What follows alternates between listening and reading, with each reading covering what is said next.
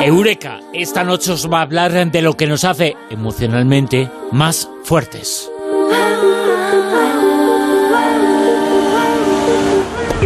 Y por supuesto con Mado Martínez. Eh, Mado, muy buenas, ¿qué tal? Buenas noches, encantada de estar aquí. ¿Nos hace más eh, fuertes emocionalmente el dolor o no nos hace más fuertes eh, el dolor? Porque siempre se ha dicho, siempre se ha pensado, esto es muy duro, pero te hace más fuerte. ¿Tú crees que es cierto? sí. Lo que, lo que no mata engorda y, y, lo que no te mata te hace más fuerte, ¿no? Sí, siempre sí, decimos, no te preocupes, que lo que no te mata te hace más fuerte. O de esto saldrás más fuerte todavía. El veneno no, no engorda, pero mata. O sea que son tópicos, ¿no? Pues no es verdad. Lo que no, lo que no te mata no te hace más fuerte. Había un tema musical que se titula así, Lo que no te mata no te hace más fuerte, de Kelly Clarkson, que lo escuchamos un poquito.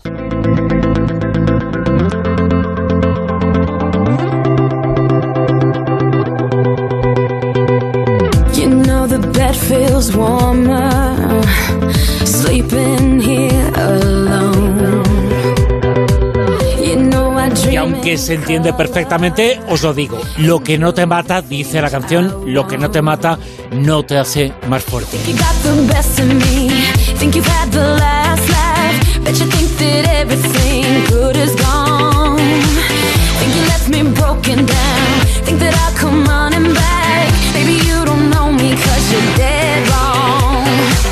What doesn't kill you makes you stronger. Stand a little taller. Alone. What doesn't kill you Mado Martínez, un día hablamos en ti, parece, porque esto no deja ser un tópico. Los tópicos eh, son realidad, eh, son falsos. Bueno, pues esto de que no te mata engorda, lo que te mata eh, te hace más fuerte, es un tópico, ¿no? Bueno, cantarnos este tipo de, de, de, canciones a lo mejor nos da fuerza y nos da subidón, en plan, bueno, sí, desde sí, que claro, te has pero... ido estoy mejor sin ti, y estoy mejor que nunca y tal, pero las cosas nos dejan huellita. Sí. Y, y, bueno, que un nuevo estudio pues eh, acaba de, de, confirmar, ya había estela, ¿vale? En este sentido, de este tipo de estudios, que las experiencias estresantes del pasado, o traumáticas o, o, o, o similares, pues no crean resistencia al trauma en el futuro, no, no, no te hacen más resiliente. De hecho, esa investigación sugiere todo lo contrario. Eh, fíjate, perdóname, eh, Mado, eh, ahora que dices esto, se comenta mucho, una torta a tiempo que se dice mucho, una bofetada a tiempo. Pues no, no, una bofetada a tiempo no enseña, sino que acobarda todavía más, da miedo. No, no enseña el dolor, no lo enseña, no. Eh, pero vivimos a un mundo de tópicos. ¿Cómo quitarse los tópicos? Eh, pues seguramente forman parte del ser humano, pero son esos, son tópicos y como tales no son muy auténticos, ¿eh? Hombre, yo eso de la letra con sangre entra exacto, no me parece. Sí, no, exacto, sí, sí, sí. Eh, no, que creo que se, que se entra más con no. amor, ¿vale? Exacto, sí, sí.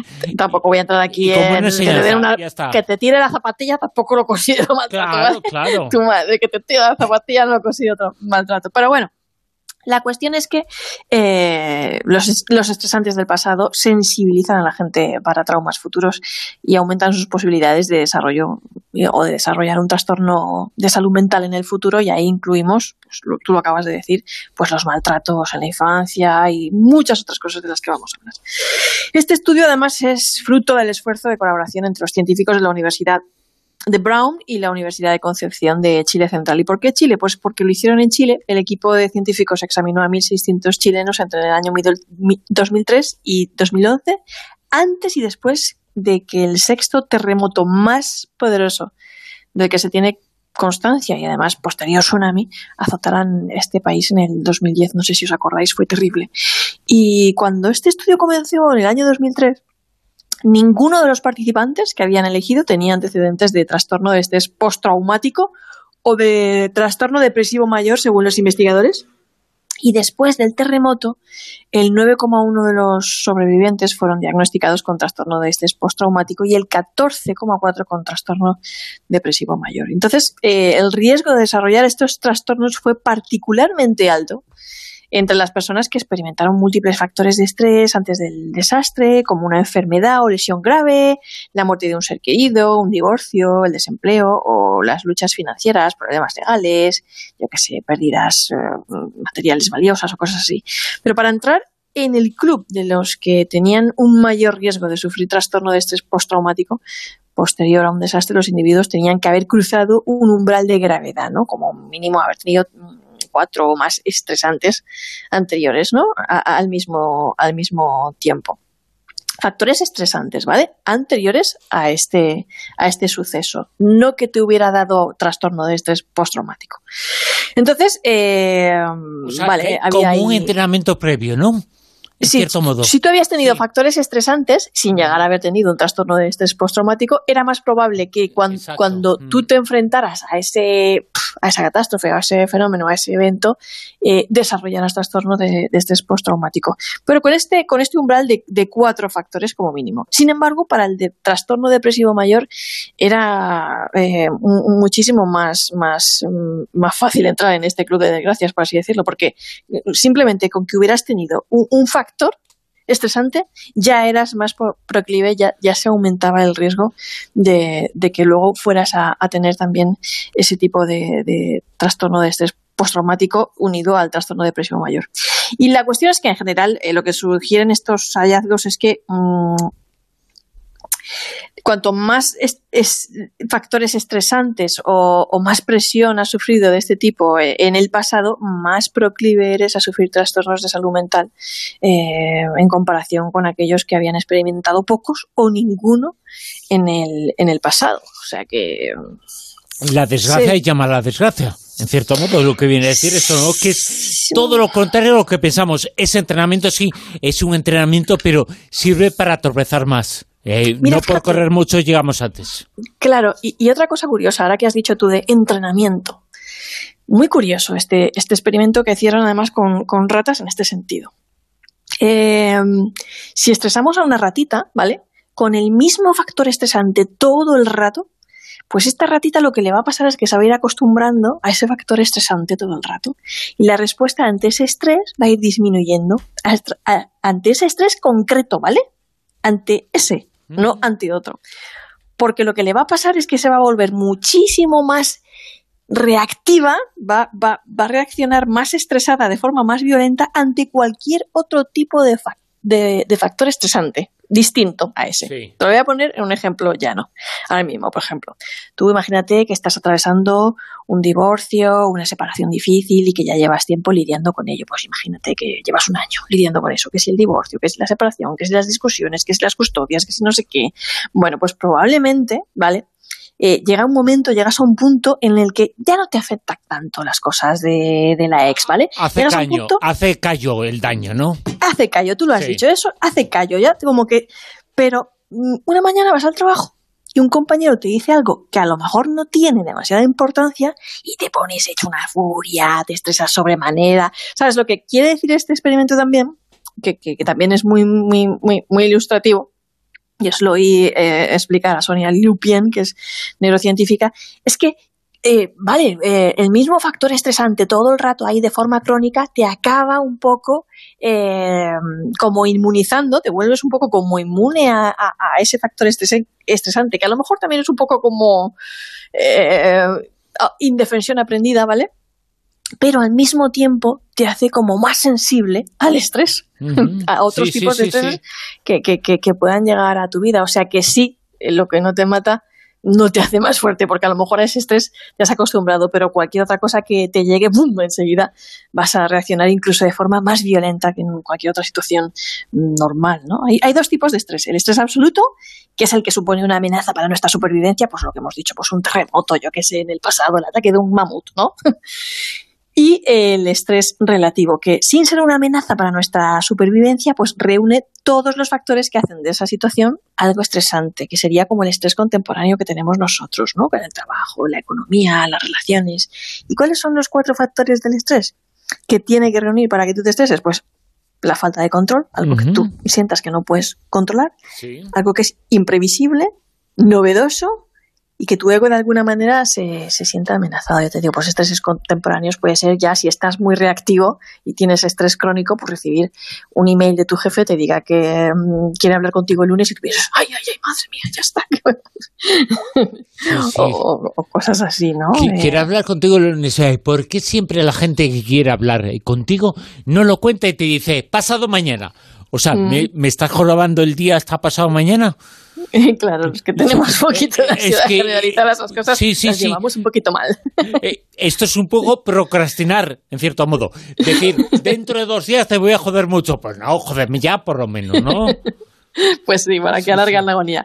Pero esto es, es, eh, es un poquito necesario también porque si no estaríamos muertos, ¿vale? Así. Pero si se convierte en algo crónico, pues acaba mal. Eh, acaba en depresión, en enfermedades cardiovasculares, cambios de comportamiento.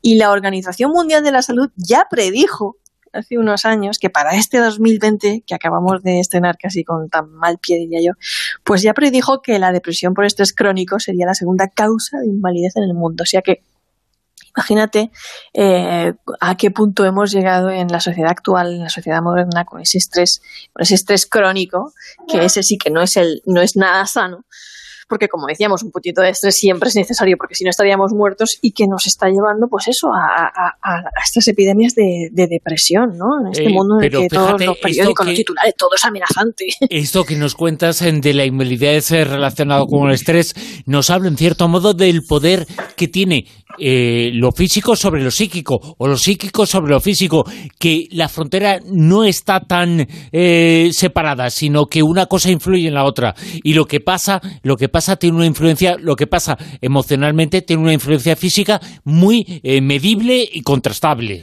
Desde luego, los, el, el- muchísimas enfermedades de origen de cardiovasculares, etcétera, tienen su origen agravante en, en el estrés. O sea, eso es, es así, es de cajón, ¿no? Porque eso, pues, estamos en un mundo en el que los periódicos, los horarios, el trabajo, la familia, la hipoteca, la competencia, la sensación sí, de sí, no llegar, de no ser suficiente, de no cumplir, de, de la aprobación de los demás, de no sé qué, miles de cosas que si se, se prolongan de forma crónica, pues desembocan en, todo esto, en enfermedades de todo tipo y también en, en- depresión, ¿no? Hay una serie de... A ver, uno cuando está estresado no lo suele reconocer, ¿vale? Hasta que no es demasiado tarde. Cuando es- estás es un poquito estresado, ¿yo? ¿Yo por qué? ¿Sabes? Empieza por eso, porque estás un poco irritable. Eh, cambian tus conductas, tu comportamiento, dejas de sentir a lo mejor motivación por ciertas cosas, eh, mm, empiezas a, a lo mejor a beber un poquito más, consumir alcohol, tener una serie de conductas que, yo que sé, o comer, porque, porque necesitas como una especie de, de respiro para tu cuerpo o, o evadirte. Y hay, hay que estar pendientes y atajarlo antes de que sea demasiado tarde. Oye, pero, Mado, no todo es tan oscuro, hay un poquito de luz, ¿no? No, claro, hay un poquito de luz, hay, luz, hay luz. Y lo que no te mata, te hace más fuerte en otros ámbitos también, a lo mejor. Eso sí, ¿vale? Por ejemplo, hay un estudio en, en la Kellogg School of Management de la Universidad de Northwestern, en Estados Unidos, que, que bueno, que lo, lo, lo que viene a decir es que eh, cuando tú, no, por ejemplo, a ti, eh, al principio de una búsqueda de trabajo, de proyectos, de no sé qué, de algo, un empeño personal que tú tengas, ¿vale? Al principio fracasas, o te lo ponen negro, o lo tienes duro, sí que te hace más fuerte si llegas al umbral de decir, venga, pues voy a seguir yo aquí en, el- en- en este empeño, ¿no? Y esto lo hicieron con un grupo de científicos, investigadores, que eh, los dividieron en dos grupos, a los que les habían dado apoyos y subvenciones en el principio de su carrera y los que no. No habían recibido subvenciones, les habían denegado la solicitud de ayudas económicas, apoyos y tal. Y bueno, los que siguieron el empeño, resulta que los que no habían recibido ese apoyo y dijeron, bueno, pero yo no tiro la toalla porque ya sé lo que no tengo que hacer y estos fallos y lo otro y tal, y voy a seguir adelante porque, porque ahora sé cómo tengo que hacerlo. Bueno, pues esos lograron teniendo carreras más exitosas y, y publicando más artículos científicos en revistas científicas que los que sí habían recibido ese apoyo y esa, y esa, y esa ayuda económica. O sea que un 6,1 de mayor probabilidad de publicar un artículo en los próximos 10 años tenían los que no habían recibido subvención. O sea, pero es que es un poco así, ¿no? A ver, mm, recordemos todos el desastroso paso de Rosalía que hoy en día es una estrella a nivel mundial de la música, por ese programa de Tú sí que sabes, ¿no? Que la pusieron la pobre a Ojicas Perejil, ¿no? Que le dijeron de todo, le hicieron un montón de críticas, ¿no? O esa editorial que rechaza tu primer manuscrito y te dice por qué, ¿no? O el plan de empresa que no te financian porque tiene ciertas lagunas. Bueno, pues todas esas críticas constructivas, ese feedback, si estás motivado y tienes empeño, pueden ponerte las pilas y decir, pues a la próxima lo hago mejor, porque ya sé cómo no tengo que hacerlo. Y si llegas a ese punto, lo que no te mata, sí te hace más fuerte. Lo que no te mata no te hace más eh, fuerte. ¿Te parece, Amado, que sigamos escuchando un poquito la canción?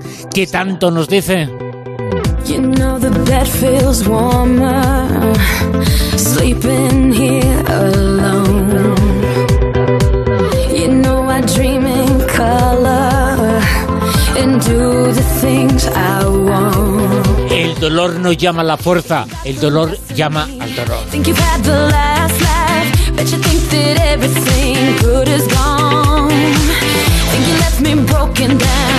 Think that I'll come running back. Maybe you don't know me 'cause you're dead. Lo que no te mata no te hace más eh, fuerte. Amado Martínez, mil gracias. Un abrazo.